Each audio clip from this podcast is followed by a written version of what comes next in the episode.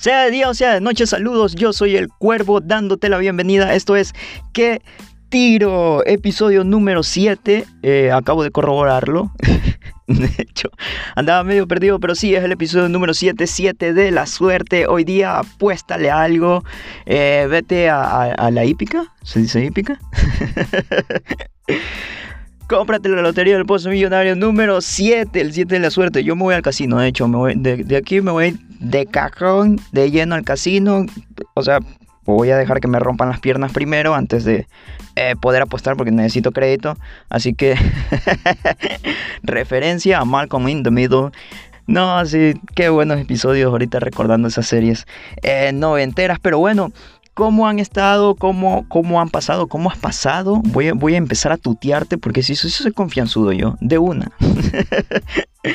¿Cómo has estado? ¿Cómo has pasado tu día? Espero que bien. El mío por ahí, por ahí eh, han, sucedido algunas cosas durante esta semana que bueno, em, más allá del tiro de este programa, pues siempre hay un pequeño espacio para comentar ciertas cosas que están pasando en la actualidad.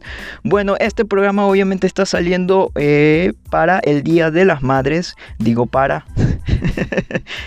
está saliendo eh, en el Día de las Madres, así que un saludo para todas esas madrecitas, eh, para esas madres luchonas y para también todas esas eh, que son papaces también a la vez, ¿no? O papaces que son mamaces, no sé cómo diría, pero... Un saludo, espero que hayas tenido un muy buen día, aparte de ser el Día de las Madres. También quería comentar, quería comentar un poco, eh, saliendo un poco de, la vaina del chiste y todo esto, pero eh, sí, las cosas que están sucediendo actualmente en Colombia. Eh, obviamente es necesario comentarlo y, dejar un registro sobre esto, pues la situación de, Colombia, estos hashtags que están sacando por ahí en redes sociales, toda la comunidad, principalmente creo que la comunidad eh, cultural de cada país. Acá en el caso de Ecuador, pues este, nos hemos unificado haciendo lo, que más se puede, que es eh, difundiendo la información que muchas veces por medios oficiales, entre comillas, oficiales, eh, que consume el espectador común, el espectador de televisión, como, se le diga, televidente, pues este, realmente no accede porque obviamente está eh, cuarteada la información y sí, este hashtag SOS Colombia, SOS Cali, eh, lo que está sucediendo es realmente penoso. A todos nuestros hermanos y hermanas colombianas, hermanos y hermanas venezolanas, a, quienes estén pasando por este tipo de situaciones en Chile también, me parece fuerza y resistencia, que la resistencia es, es lo que más eh, se, hace escuchar, es el clamor que más se hace escuchar en, Latinoamérica. Y bueno, em, vamos a pasar un poco al área de noticias de este episodio número 7 de ¿Qué tiro? Sí, Fuerza, Fuerza Colombia. Eh, por ahí obviamente me falta un poco más de profundidad en el tema, pero no es el estilo de, de ¿Qué tiro? Pero creo que igual sí es importante, definitivamente es importante mencionarlo. Nosotros ya pasamos por una cuestión así en octubre del 2019. Entonces, 2019, em, sí, correcto. Entonces, vamos directamente a lo que nos compete para este episodio de ¿Qué tiro? Ok, a sacudirnos un poco esas, esas energías, esas vibras Vamos a...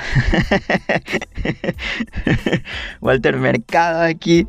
Vamos a, a revelarte tu horóscopo. No, este...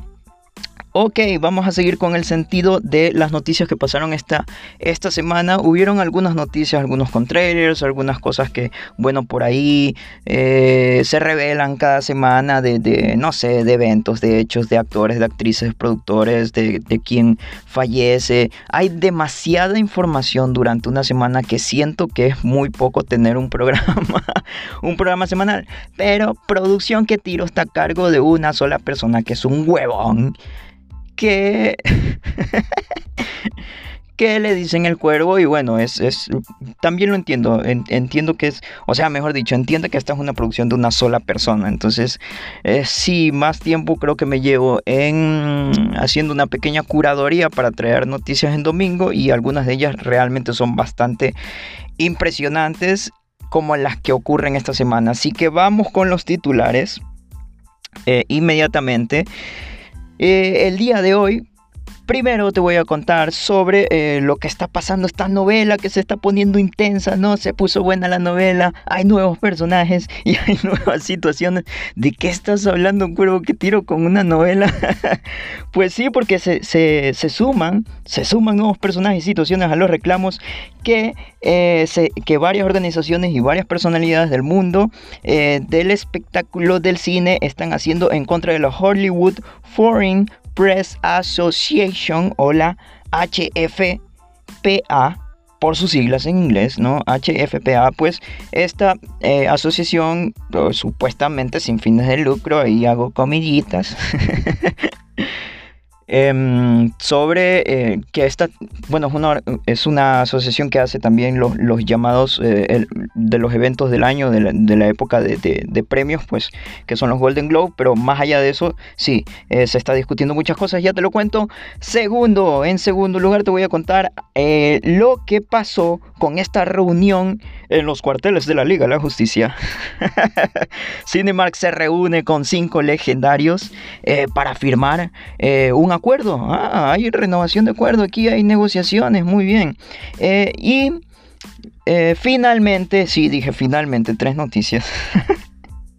tres noticias porque van a estar heavy las dos primeras, pero eh, también te traigo lo que un poco hizo resonancia en la semana, que es este primer pico el sneak peek o, lo que, o lo que, o estas primeras imágenes que se pudieron ver a través de redes sociales acerca de el primer vistazo al par de protagonistas de una adaptación, de, una adaptación de una, de, una, de una cinta sexual que se hizo muy famosa en la década de los 90 y que ahora van a hacer una serie de televisión. Se imaginarán a qué me refiero. si hay tiempo para Yapa, pues te voy a contar sobre un cameo. Va a ver, quieren hacer el cameo de un de un amigable vecino en una futura película sobre una fantástica familia. ¿eh? ¿Eh? Ya, hay muchas pistas, o sea, ya, ya te lo conté, mejor ya ni te cuento la yapa ya. y la recomendada que había prometido, ah, espérate que, no, sí vale la pena medio pasarse unos 30 minutitos por ahí. Eh, por este tipo de noticias que están saliendo, así que vamos rápido. Esto es de One Ping Pong, de One Pirulín. Saludos a toda esa gente, a todo ese personal que sigue, que sigue este programa. Vamos con la primera, esta novela, esta novela que se ha puesto muy, muy buena y muy interesante. Todo este revolú que se ha hecho alrededor del caso de la Hollywood Foreign Press Association. A partir de ahora solo voy a usar las siglas en español, porque si el español lo hablo como la burger, no esperes muy bueno mi inglés. ya lo habrás notado. A ver, ¿cómo hacemos una recopilación? Porque ha sido tanta información durante la semana, pero digamos que está en el ojo del huracán y cada día o cada vez se suman nuevos y nuevos reclamos o, nuevas asociaciones o nuevas personalidades apoyando esto de vamos a cancelar la HFPA porque no está haciendo lo que se supone que debería hacer. Ok, vamos, vamos. Eh, ¿Qué tal si hacemos una recopilación? Sí. vamos a hacer esto una vez más. Yo soy Peter Parker, me pico una araña, me transformo en Spider-Man. No. no. Pero sí es más o menos algo así. Vamos, eh, vamos a esto. ¿Qué pasó? ¿Qué, ¿Qué, ha pasado en capítulos anteriores de esta novela? ¿Cómo inició todo esto? Bueno, todo se desata, todo se desata después de los Golden Globe de este año, cuando Los Ángeles Time, cuando Los Ángeles Time, este es como una especie de spotlight que estamos viviendo. Los Ángeles Time saca una investigación sobre la HFPA. Primero, primero haciendo cuenta de que en más de 20 años la HFPA no ha tenido un integrante dentro de su directiva, dentro de su mesa eh, principal, eh, un, integrante afrodescendiente o representante de alguna de las... A mí no me gusta la palabra minoría, o sea, vamos. Minoría no somos. Ah, yo siento que no soy minoría, soy parte de lo que se llama la comunidad latina o qué sé yo.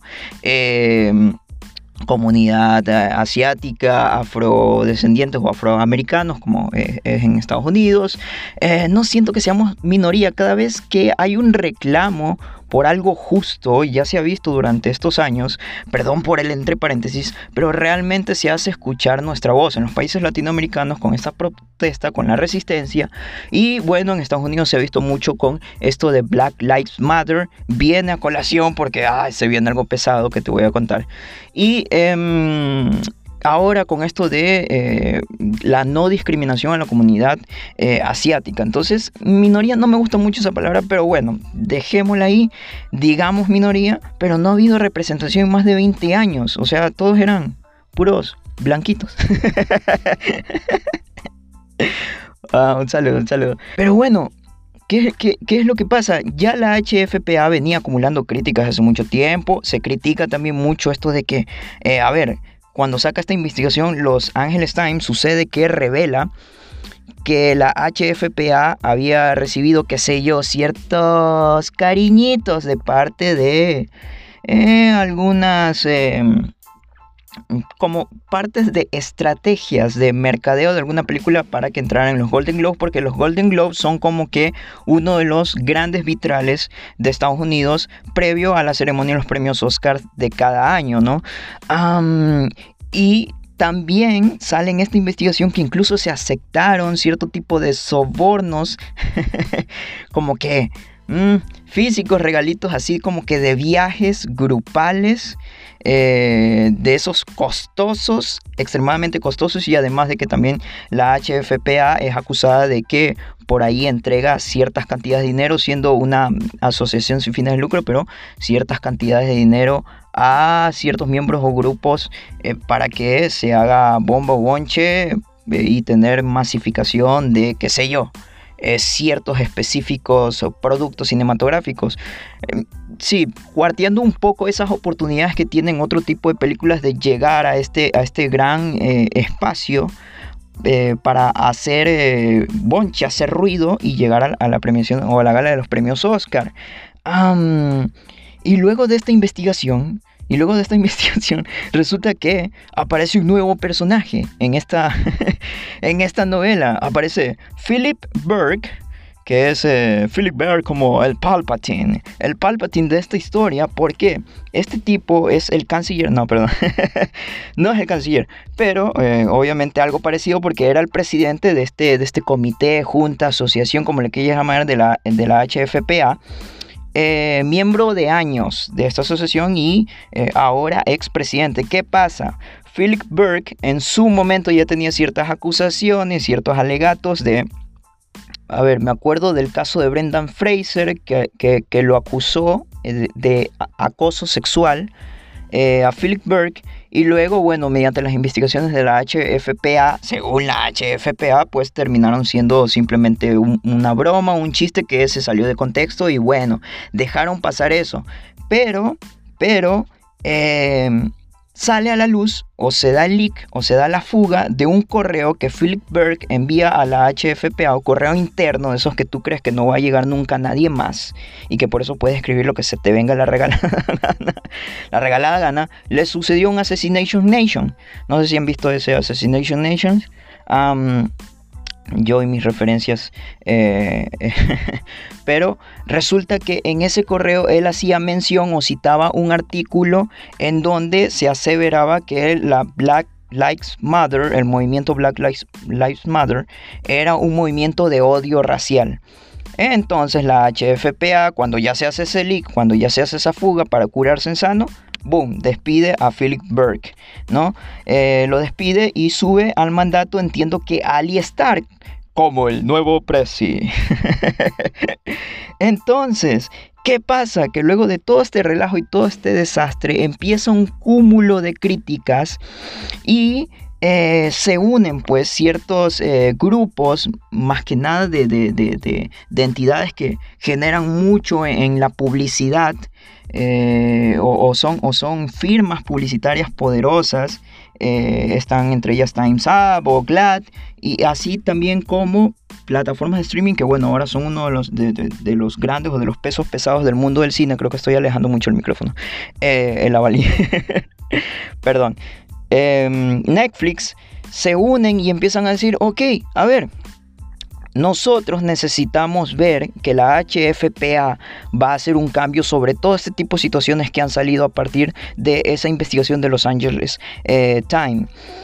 Entonces, hasta que esto no suceda, hasta que no haya un cambio que realmente nos convenza, nosotros hemos decidido unirnos y decir que eh, no vamos a ser parte y vamos a evitar ser parte completamente de cualquier evento organizado por la HFPA, incluyendo conferencias de prensa. La HFA, HFPA, eh, esto es un trabalenguas. Este jueves, este jueves mismo de esta semana se reúne la HFPA y dice, ok, vamos a hacer un cambio en nuestros estatutos, en nuestra forma eh, de cómo nos organizamos y ha sacado como unos, eh, ha sacado varias cuestiones que supuestamente van a cambiar dentro de, en el futuro o, o a corto plazo, futuro inmediato, qué sé yo. Eh, que realmente a la final no tiene contento a nadie porque si te pones a leer, yo te voy a dar como unos tres o cuatro, pero si te pones a leer es como que en realidad no estás haciendo nada. Eh, esta reforma, así le llaman, esta reforma se, se aprueba con 72 miembros a favor y 3 eh, miembros en contra, miembros de este comité ¿no? de la HFPA. Entonces, Ali Starr, el nuevo presi, eh, sale diciendo, bueno, esta reforma evidencia el compromiso que la asociación tiene para un cambio que permita que seamos un ejemplo. Aquí voy a citar porque está muy... ok.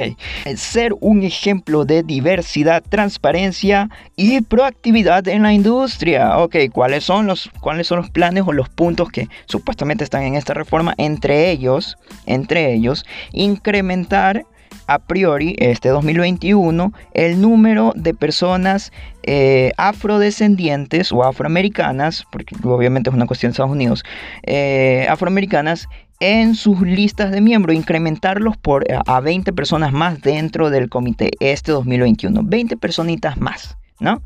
De 20 personitas más, date cuenta de que la mesa está más o menos conformada, la mesa por así decirlo, la asociación está más o menos conformada por eh, entre 70, 80, 90 miembros, siempre varía esa movida, no sé por qué, para que veas que he estado buscando en varios portales.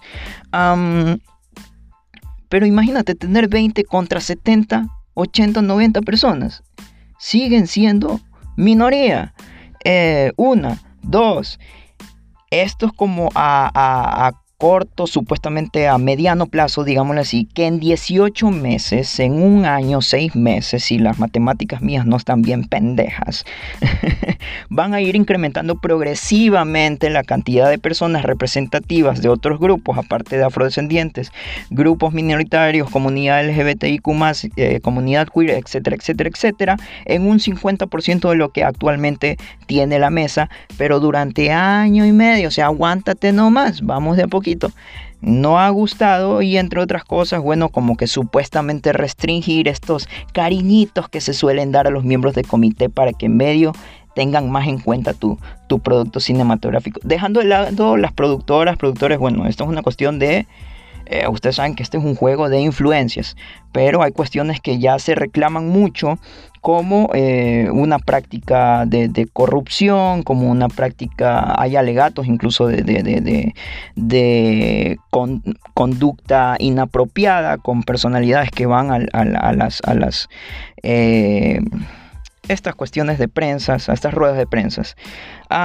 personalidades como Mark Ruffalo.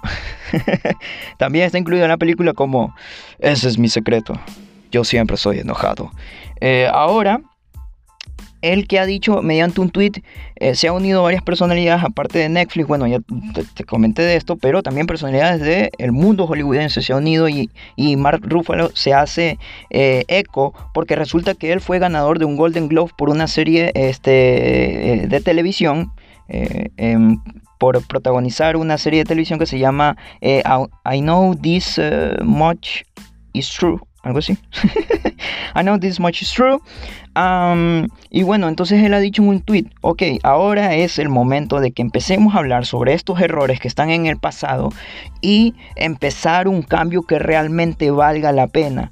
Como ganador de un Golden Globe, no, no me siento orgulloso por ser poseedor de un reconocimiento así, cuando obviamente la HFPA está inmiscuida en todo este tipo de problemáticas que incluyen también declaraciones de Scarlett Johansson, que fue una de las últimas declaraciones que se hizo eh, mm, digamos, medio viral en el mundo del cine cuando dio una entrevista a Variety eh, diciendo que o pidiendo que nadie de la industria, de la industria cinematográfica, de toda esta industria, se, eh, sea parte de ningún evento de la HFPA. Es decir, ya no solo eh, las grandes firmas publicitarias, ni los clientes de las grandes firmas publicitarias, eh, Netflix, Amazon, que también se, se, unió al mismo clamor, sino a cualquiera que pertenezca a la industria, que se cancele a la HFPA. En este caso, ah, sí, la cancelación está, digamos que cancelación en ese sentido, ¿no? Tampoco me gusta esa palabra.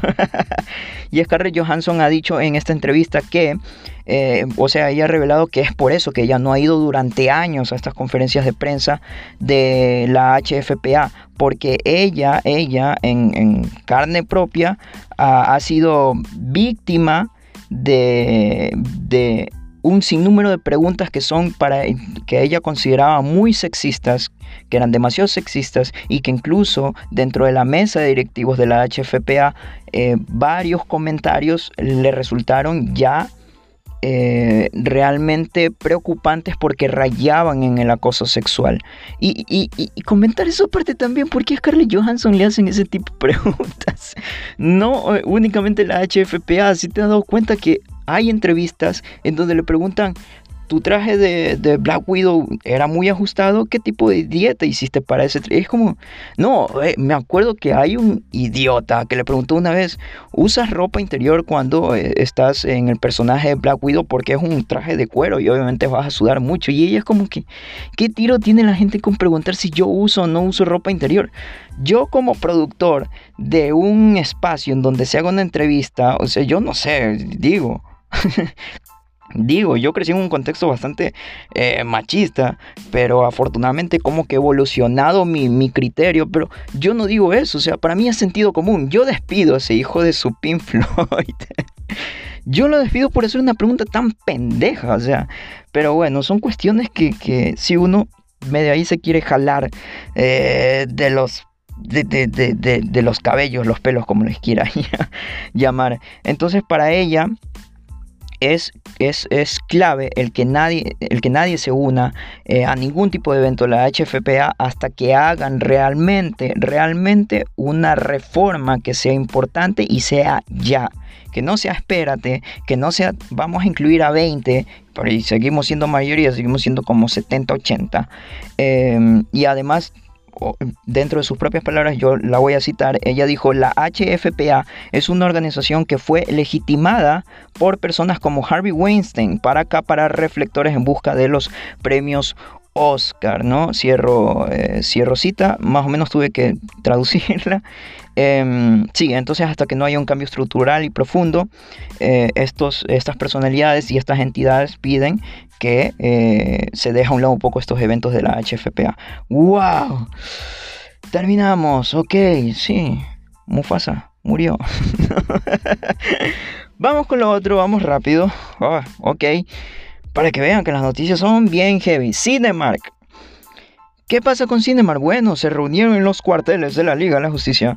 Eh, hubo una reunión de Cinemark con, eh, para tener nuevos acuerdos de exhibición con cinco de los, de, de los estudios más poderosos. ¿Cuáles fueron estos cinco estudios poderosos? Cinco estudios poderosos, pues, están Están hoy este, la Warner Bros. Eh, Picture Group, está The Walt Disney Company, está Paramount Pictures y está obviamente Sony Entertainment. Ese, es mi, esa es mi imitación de alguien haciendo la imitación de un acento estadounidense, así que no, no me sale tan mal para que vean. Bueno, ¿qué pasó en esta reunión? Eh, ¿qué, ¿Qué es lo que se buscaba?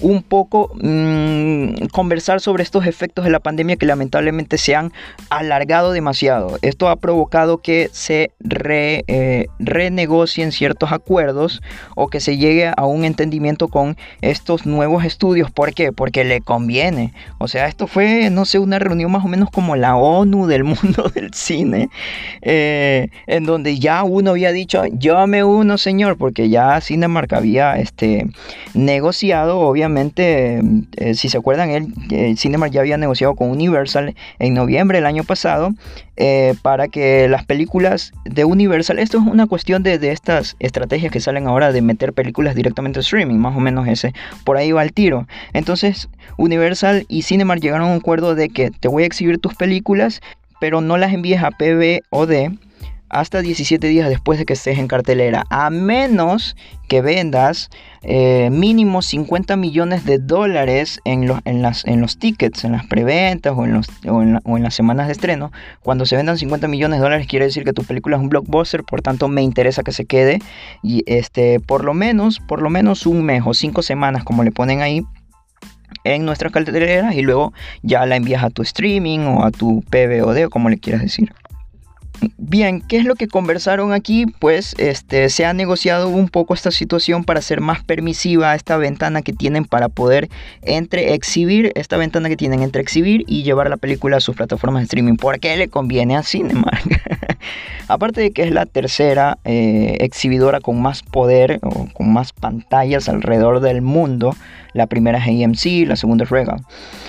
Eh, a Cinemark le conviene porque la estrategia de estos estudios que han tomado es, ok, yo este, hago estrenos en los cines, pero me conviene mucho más llevarlo a mis plataformas de streaming, ya sea por medio de pago por medio de suscripción.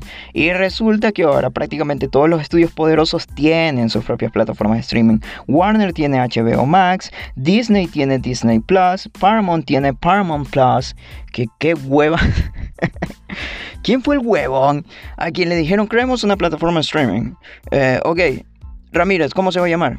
Mm, no sé, me gusta Plus, Paramount Plus. Va, Paramount Plus. O sea, tenemos dos Plus aquí, así que está Paramount Plus, está Disney Plus y Sony incluso también tiene como que subía, creo que en Europa tiene este sistema Bravia Core, es, medio extraño, por ahí había, leído que es un sistema que medio lo integró en sus televisores para, para que tú pudieras ver películas eh, como este man de Peter Rabbit o Jumanji o las de Spider-Man. Está en Europa, ¿no? Este, este sistema, no me acuerdo, había leído sobre eso. Pero bueno, Universal también, pues Universal tiene Peacock. Entonces, eh, todas ya tienen sus plataformas de streaming y está este nuevo negocio de, ah, ok, ya enviamos las plataformas de streaming. Netflix había llegado, por ejemplo, a un acuerdo este, con Sony. Por ejemplo, ahorita que llegas a un acuerdo con Cinemark, Sony ya tenía un acuerdo con Netflix de mil millones de dólares para que las películas de Sony, después de estar en, las en, en el cine, después de exhibirse en el cine, pues vaya este, a Netflix por un periodo de año y medio más o menos tienen el, contrato hasta que se vence y se pueda renegociar. Entonces, películas como Uncharted, como Spider-Man No Way Home, películas que no, se han, que no se estrenado Morbius, creo que también van a ir a Netflix luego de su vistazo en el cine. Y eso le interesaba a Cinemark. Decirle a todos estos estudios, ok, eh, vamos a negociar aquí. Warner sigue con su estrategia de, de, estrenos en simultáneo en HBO Max y en cines igual le beneficia a, Cinemark y bueno, ya se han sentado para discutir todo esto. ¿Por qué? Porque Cinemark anunció cifras similares a lo de AMC. Perdieron... Eh, o sea, ellos en el, en el cuatrimestre pasado, del año pasado, tenían como una, un revenue, una utilidad de 543 millones y este primer cuatrimestre, ya terminando abril obviamente, tuvieron apenas uno de 114 millones, entonces, entonces están urgidos de renegociar su estrategia de exhibición. Eh, pero más que nada yo pienso que está bien porque igual la experiencia del cine, insisto, es, es algo que es muy importante. Ahí yo voy Tim Nolan. Tim Nolan siempre. entonces el CEO de Cinemark, Mark eh, eh, dijo que su objetivo es proveer de una cartelera mucho más amplia, llegando a acuerdos que beneficien a Cinemark, a los estudios y por supuesto a los espectadores a largo plazo. Qué bien, qué bien este, por estos acuerdos, a ver cómo salieron, porque nadie sabe cuáles son las realmente qué, hay detrás. Son acuerdos específicos con cada estudio incluso. Así que, eh, bueno, eso solo lo, lo dirá el tiempo, ver si funciona o no funciona. Entonces, eh, terminando con esto, finalmente luego de estas dos enorme cantidad de, noticias que salieron en la semana, para mí eran muy importantes, llega, llega lo que es el vistazo a este primer eh, eh, sneak peek, como les había hablado. Habemos foto, habemos foto de los protagonistas de, ¿cómo se va a llamar esta serie de televisión? Mm, se va a llamar Pam and Tommy algo así, que es una este, serie de televisión que va a tratar sobre todo lo que sucedió en esta cuestión de ese sex tape, eh, ese leak o esa fuga del sex tape de la que en su momento, en la época de los 90, era el sex symbol, era súper exitosa, una actriz súper exitosa, reconocida básicamente por la serie de televisión Baywatch, y Tommy Lee, que era su pareja en ese momento, era el músico de, un músico de Motley Crue, y este como que tormentoso romance que terminó por este hacerse pedazos. También o sea qué tipo de qué tipo de romance. Me imagino que no no saben cuál es el background de esto ya se los cuento. Pero eh, ya tienen fotos de esta nueva serie que va a salir a través de Hulu, a través de Hulu, que tienen planes algunas series. Ojo, eh, los protagonistas de esta serie de Pam and Tommy, creo que es Pam and Tommy, yo, voy a revisar. O si no, ya yo le puse Pam and Tommy. O sea, díganle, el cuervo le puso así y ya va, ahí va. Este, son Sebastián Stam, conocido por, bueno, su participación como el, el brazo biónico, ¿no? El, el soldado del invierno. Y obviamente Lily James, que esta chica de repente la vas a sacar porque fue la protagonista de Baby Driver, de nuevo a colación Baby Driver a semana seguida, no sé por qué. Pero bueno, eh, sí, Lily James ha hecho este, algunas películas y entre ellas creo que la más reconocida o la más cercana puede ser Baby Driver. Pero quieres entonces que te cuente qué es que mismo pasó en el tormentoso, en este, esta farándula ahí. A ver, ¿qué pasó? Esta man era súper famosa, Pamela Anderson, 1995. Conoce a este man de Tommy Lee de Motley Crue y como que se supuestamente se enamoran, ¿no? Eh, en ese momento ella era muy reconocida por su papel de CJ Parker, ya les digo, en, esta que era la, serie de salvavidas con su trajecito rojo, el típico slow motion, Baywatch, en donde también estaba David Hasselhoff, ¿no? Em, y bueno, lo que pasa es que se conocen, supuestamente se enamoran. y bueno, y 96 horas después, 96, no, bastaron 96 horas de conocerse un, eh, en 1995 en Cancún, en México, para terminar casándose. Fue una boda en la playa, la man con su trajecito de baño blanco, no hubo intercambio de anillos. no hubo intercambio de anillos. Em, pero sí hubo como que nos tatuamos los nombres en nuestros dedos anulares. Que eso es lo peor que pueden. No hagan eso. no, no se tatúen el nombre de una persona a menos que sea ya su mami, su papi, hermanos, hermanos. Que sepan que no va a terminar en algo como lo de lo, como lo que termina pasando con esta relación tormentosa. Sucede que estos manes, ok, eh, su, su, matrimonio duró como unos tres años y en esos tres años, bueno, sucedió lo del leak de este VHS, estas cintas, en donde se los veía a ellos teniendo relaciones sexuales. A Tommy Lee con eh, Pamela Anderson. Una de ellas, creo que la más reconocida es la en la que está en el, en el, yate, que es incluso parodiada en, una de las películas de Scary Movie. Eh, en la tercera podría ser. Sí, creo que era en la tercera. Fue tan famosa que eh, ha sido muy parodiada y muy nombrada, se volvió muy viral al punto de que Pamela Anderson de hecho tiene ostenta el récord Guinness por la celebridad más descargada. Eh, no sé si ya se habrá roto ese récord, pero fue la celebridad más descargada en su momento. ¿Y qué sucede? que estos manes, eh, este man de Tommy Lee, de Tommy Lee y Pamela quieren hacer como una especie de parque temático sexual en, su propiedad y contratan un grupo de ingenieros y no sé qué. Hay un electricista a quienes, eh, a quienes Tommy Lee eh, lo trata mal, em, no hace cumplir el contrato, le queda debiendo 20 mil dólares y a escopetazo, amenazando con una escopeta, bota a este electricista de, de, toda la construcción y lo manda a la ver. el electricista este, mm, es Rand eh, que de hecho en la serie de televisión va a ser protagonizado por Seth Rogen. Resulta que este tipo, que antes había sido como que un actor porno, tenía sus contactos con las productoras pornográficas en, en California, en Estados Unidos, y obviamente como también era electricista de ese lugar, se sabía dónde estaban las cámaras, el horario de Tommy Lee de Pamela. Se roba la caja fuerte. Dentro de la caja fuerte había un Rolex y dinero, lo que quieras, pero también estaban las cintas, eh, algunas cintas de, sus sex tapes. Y entonces él decide comercializarlas con los productores pornográficos de California. Venden los derechos. ¿Cómo carajo se venden los derechos? Lo venden, se hace viral y bueno, ahí empieza todo el relajo, ya no pudo aguantar más el matrimonio, estos manes tenían como dos hijos y se fue al carajo. La serie va a ser dirigida, y sobre todo eso se va a tratar la serie. la serie va a ser dirigida eh, por Craig Gillespie, eh, que, este, que este director de hecho empezó con esa película que es horrible. Como te digo, yo me suelo ver estas películas que son como esas comedias ridículas, pero eh, obviamente sí van a salir algunas que para mí son horribles, como Mr. Woodcock. No sé si a alguna gente le haya gustado, pero es horrible. Eh, Craig Gillespie empezó con esta película, pero luego fue eh, haciéndose nombre, haciéndose nombre y, filmó The Darkest No es The Darkest Hour, esa es otra. Pero la última que creo había filmado era I, Tony en el 2017. Genial película, genial película, donde también protagoniza este Sebastian Stan ahí. Una película genial en donde tuvo dos nominaciones a los premios Oscar para Mejor Actriz Principal, eh, Margot Robbie, Mejor Actriz de Reparto, que lo ganó, este, que, ganó esta película. Y también es el director ahora de la de Cruella, que va a salir ahora por Disney.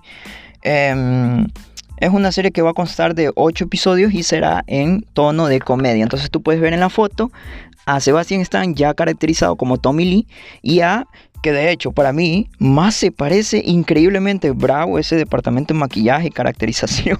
Lily James, wow, es igualita, igualita a, Pamela Anderson. Y, están en la foto em, representando una foto también que se hizo viral en su momento de, Pamela Anderson mordiendo el piercing, el piercing de la tetilla de Tommy Lee.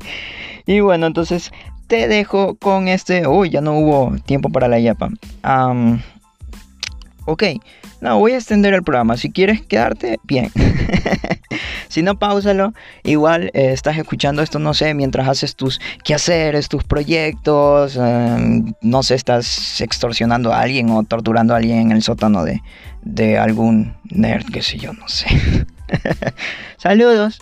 Em, pero bien, eh, sí termino esta historia con una publicación de Sebastián Stan en donde hacía mención a algo que me parece súper tierno para la historia que se va a venir, ¿no? En donde él cita a Tommy Lee, ¿no? Tommy Lee en algún momento dijo, no dejamos de jugar porque vamos envejeciendo, envejecemos porque dejamos de jugar. Ponme la canción de Caso Cerrado aquí. Hulu eh, les decía que también está preparando esta serie de Iron Mike, que eso les decía, no tiene ni permiso la serie de Pam and Tommy, no tiene permiso de, de Pamela Anderson ni de Tommy Lee. Y obviamente Iron Mike, que es sobre la vida de Mike Tyson, tampoco tiene permiso de Mike Tyson. Mike Tyson ya salió a reclamar que no, no va a ser una buena serie. Eh, ok, um, te cuento la yapa, te la dejo ahí nomás flotando. Hay un rumor, esto es rumor. Esto es un rumor, pero es un rumor bastante confiable. Mis pequeñas aves en Westeros. Ese es un rumor confiable. Eh, se dice que John Watts eh, ya que se vino esto, toda esta vorágine de, la, de, esta revelación de lo que va a ser la fase 4 del universo cinematográfico de Marvel, con Shang-Chi, Eternals, Black Widow, Ghost Strange, The Multiverse of Madness, eh, Thor Love and Thunder, eh, Black Panther Wakanda Forever, The Marvel, Quantum Mania, Guardians of the Galaxy. Y obviamente se vienen los cuatro fantásticos. Bastó con ver ese logo ahí de los cuatro fantásticos medio brillando el 4 ahí. para que todos los fans se emocionaran por el reboot. El reboot este, está confirmado que va a ser dirigido por ahora a, esperas de lo que suceda durante pandemia. Ustedes saben que esto de directores a veces suele cambiar, pero por ahora está confirmado John Watts y, John Watts, este, que me imagino está trabajando en esa película de Spider-Man. Em, no Way Home, ¿será? Eh, lo que va a pasar es que supuestamente él está en conversaciones para que Spider-Man, eh, interpretado por Tom Holland, obviamente, haga un cameo dentro de la película Los Cuatro Fantásticos, ya que en los cómics, bueno, es muy sabido que Spider-Man tiene sus apariciones tanto con Capitán América, Deadpool y también obviamente dentro de Los Cuatro Fantásticos. Hay una cuestión de ahí, una historia con, con la compañía de Tony Stark y, no, bueno, bueno, y es muy cercano, ¿no? Se vio mucho en esta pelea del universo cinematográfico Marvel en los cómics, ¿no? Ahí, ahí lo pueden ver, ya no voy a hacer spoiler. ese, ese es un cameo que podría aparecer ahí, como sucedió en Civil War. Pero bueno, entonces eh, voy a terminar el programa el día de hoy. ¡Wow! ¡Wow, wow! Estoy que me aso. Voy a terminar con la recomendada día de hoy. Eh, hoy te voy a recomendar Psycho Gorman. Psycho Gorman, que es una película de las que yo digo es de esos gustos eh, gustos adquiridos que yo tengo. No, yo adoro ese tipo de películas. Este tipo de películas que son tipo serie B, que son casi rayando en los, en los slasher, porque obviamente no es Rob Zombie. Así que tranquila, tranquila o tranquilo. Pero Psycho Warman es una comedia de horror y ciencia ficción Em, que mira, te voy a contar la sinopsis para que veas por qué te la estoy recomendando. Es una película que salió en el 2020 y a mí me encantó, me pareció increíble. No es de esas películas que vas a buscar en los premios Oscar, ni nada, ni Burger. Es una película que te va a entretener y te va a recordar algunas cosas que son muy interesantes. Se trata de Mimi y Luke, que son dos hermanitos que ahí por ahí accidentalmente están jugando uno de esos juegos inventados que tú hacías cuando eras pequeño. Eh, Mimi se inventa un juego que se llama eh, la bola loca, jugando ese juego, haciendo perder al hermano, pues en una cuestión de castigo desentierran un artefacto antiguo que resulta ser una gema. Esta gema despierta a un antiguo monstruo alienígena que busca ser el amo del universo. Ah, ¿viste?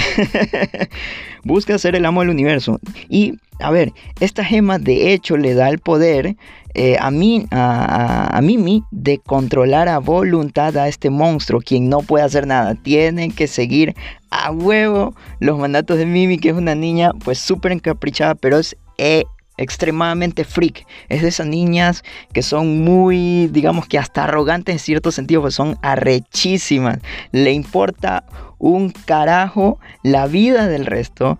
Ella lo que dice se, se hace. Y a este monstruo ella misma le pone Psycho Gorman y se vuelven como que amiguitos y ahí empieza una serie de, de cuestiones muy trilladas y muy freaks en donde este, de pronto por este despertar de este monstruo vienen a la Tierra seres intergalácticos mercenarios que quieren acabar con la vida del que va a amenazar al universo, que Psycho Gorman, quiere conquistar el universo. Así que es una película con la cual te vas a divertir un montón. ¿Y por qué le hago hincapié? Porque esta película la dirige Steven Kostansky, ¿ok?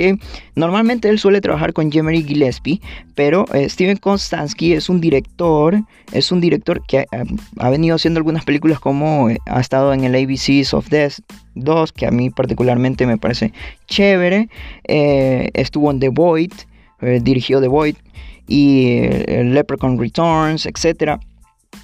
Pero ¿por qué es interesante? Porque él junto a Jeremy Gillespie son dos personalidades del mundo del de el departamento de arte y de maquillaje. Entonces te, estoy diciendo que vas a ver ahí personajes caracterizados. Parece una película de los Power Rangers. de esas clásicas de los Power Rangers con esos trajes de, de, de una espuma. Que arrecho con algunos props, algunas, algunas, eh, mm, ¿cómo se llaman estos? Mechatronics ya hasta me olvidé el nombre, pero es increíble, ¿no? Y, y así mismo es The Void, pero ahora él lo pone aquí en esta comedia de horror que, ah, no, te vas a pasar un buen rato, de esas películas que dices, ¿qué carajo acabo de ver? pero me divertí, está muy bacán. El, el diminutivo de Psycho Gorman obviamente es PG, porque porque PG, de hecho, es más o menos el rate que, que, debería tener la película. Creo que no tiene rate o clasificación. Pero sí, PG, porque obviamente vas a ver unas cosas muy sangrientas. Pero hecho con un trabajo de, de, de, props, em, de elementos de maquillaje práctico que no, te va a encantar, es súper textura, casi nada de computadora. Y si usan efectos de computadora son esos como que tirotron, así como para recordarte esas épocas. No, está muy buena, te la recomiendo mucho. Protagonistas, eh, Nita Yoshi Hanna, por ahora no, no es como que sea un nombre preponderante, pero válido decirlo. Owen Meyer, que es Luke, y Matthew Ninaver, que es el que protagoniza Cyber eh, a Psycho Gorman. Ah, y una anécdota interesante Igual que Drax en Guardianes de la Galaxia, por decirte un ejemplo cercano. También este actor tuvo que ser maquillado durante horas y horas y horas. Mírense el trailer de Psycho Gorman. Mírense el traje de Psycho Gorman. Él pasaba con el traje todo el puto día, todo el puto rodaje, al punto que se cuenta que en las grabaciones, cuando él llegaba, y no tenía ningún maquillaje puesto, iba con el crew. A veces había personas que no lo reconocían porque no tenía el traje puesto. E incluso en un par de ocasiones tuvieron que llamar a seguridad porque querían botarlo del rodaje. Dijeron, ¿quién verga es este tipo? ¿Qué hace aquí? Em, pero no era precisamente por eso. Por lo menos a Drax tú ves ahí la cara de Dave Batista, pero Psycho Gorman es como, yo no te reconozco, o sea, Sí, el tipo va a una rueda de prensa y es como que, y ese tipo que hace ahí es el que trae las aguas, ¿o qué? qué turro, qué turro ser ese tipo de personaje, pero a la vez qué arrecho estar en este tipo de películas donde se valora mucho este trabajo de maquillaje. ¡Wow! Casi, casi un programa de, de, 50 minutos. Uh, hay que ver si el programa se extiende o se divide. Esas son las dos ideas que me dio tiro por ahí. Por ahora no, yo creo que me voy a, tener a lo de 20-30 minutos. Sí, hoy día me pasé de burger, pero entienden que son dos noticias que realmente en esta semana sí salieron bastante heavy. O sea, les digo que día tras día tras día aparecía algo nuevo y era como, ya, la burger, ya no quiero más. ya me quiero ir, señor Stark. Entonces... Ay, igual valía la pena dejarlo aquí. El programa recién inicia. Sé que no tengo como que todavía espero en algún momento y ya le voy a hacer la del, la del típico influencer y youtuber. Pero espero que algún día tener una audiencia en donde sí ya me pendejen por, por a ver, cuervo, ya 46 minutos de labor. Acaba de, de, de, entrar en labor mi esposa y dentro de la extensión de tu programa acaba de dar a luz a mis sectillizos. O sea, no mames, es casi una hora de programa. Pero bueno, es, solo hoy el día de hoy. Me voy a tener 20-30 minutos. La idea es o extiendo el programa un poco más. Algún día tendré una audiencia que me diga y yo voy a hacer caso. O hacer programa entre semana, que de hecho eso está más difícil. ¿Por qué? Porque obviamente tengo otras ocupaciones de típico desempleado que ruega porque lo, contra porque lo contrate mientras está en otros proyectos que se comen de su tiempo, especialmente uno, eh, ahí va la cuña, eh, revista Cámbrica eh, revista Cámbrica, revista de cine. Cámbrica, revista de cine, ustedes la pueden buscar. Siempre tiro mis coñas aquí. Ahí yo soy un escritor, soy como que uno de los miembros fundadores de la revista y ya vamos por la tercera edición. Estamos trabajando en la tercera edición, están las dos ediciones primeras, eh, que está muy chévere, está súper bacán y yo escribo por ahí un par de artículos, pero requiere mucha investigación. Y ahora sí está muy matado. La tercera edición se viene con decolonialismo, decolonialidad. Algo que para mí, como entenderán y como me conocerán, pues debo estudiar mucho sobre eso, ¿ok? Prepararme. Quiero hacer un buen, un buen escrito un, un escrito aceptable, ¿ok? Tampoco me los voy a tirar de muy elitista o intelectual. O sea, mi estilo es mi estilo. Así que saludos a todos ustedes. Aquí me despido. Wow, ha sido una jornada matada. Con, este, con esta cápsula yo voy a aplicar a la radio una hora de programa para tres noticias. A la verga. ya estoy igualito que el team. Acá hay un programa que se llama el team. Adoro ese programa. Bueno, ya está. Ok, voy a hacer las de youtuber de influencer. Síganme en mis redes sociales. Eh, para toda esa comunidad y toda esa gente, hermano, hermana, eh, mis queridos cuervos y cuervas, no sé si se llama cuervas, creo que no es, no es sujeto género, pero igual, cuervos y cuervos. Les mando un saludo, muchas gracias por seguir el programa. Esto lo, lo, hago por diversión, por divertirme, pero en algún momento espero que también sea como que ya un sentido de compromiso, ok, ya tengo un montón de... Somos una legión. Aquí acabamos con un maizal completo, a la burger el espantapájaro. Somos cuervos y cuervas y no a la burger. Este, así que bueno, estoy en mis redes sociales como arroba bendito cuervo maldito, únicamente en Instagram. Dentro está el link tree, el típico link tree, en donde tú ya ves en mi bio. Ahí está, ok, ahí está todo. Ahí están mis trabajos, mis otras asociaciones, Odisea Fílmica, Cámbrica, etcétera, etcétera, ¿no? Arroba bendito cuervo maldito arroba bendito cuervo maldito. Lo digo despacio porque sé que hablo muy rápido. Pero bueno. coméntame, ¿te gusta no te gusta? ¿Alguna idea que quieras? No sé. Lo de las reseñas, ya les dije, contenido random, es cuando se me canten los huevos. no he tenido tiempo esta semana, pero espero esta siguiente traerles un poquito de contenido random por ahí. Así que me despido finalmente. Ya era hora, sí, ya lo sé, ya lo sé, ok. Eh, me despido, eh, nos escuchamos en una siguiente emisión de esto, este espacio al cual ustedes vienen para que un cuervo les cuente qué tiro. Adiós.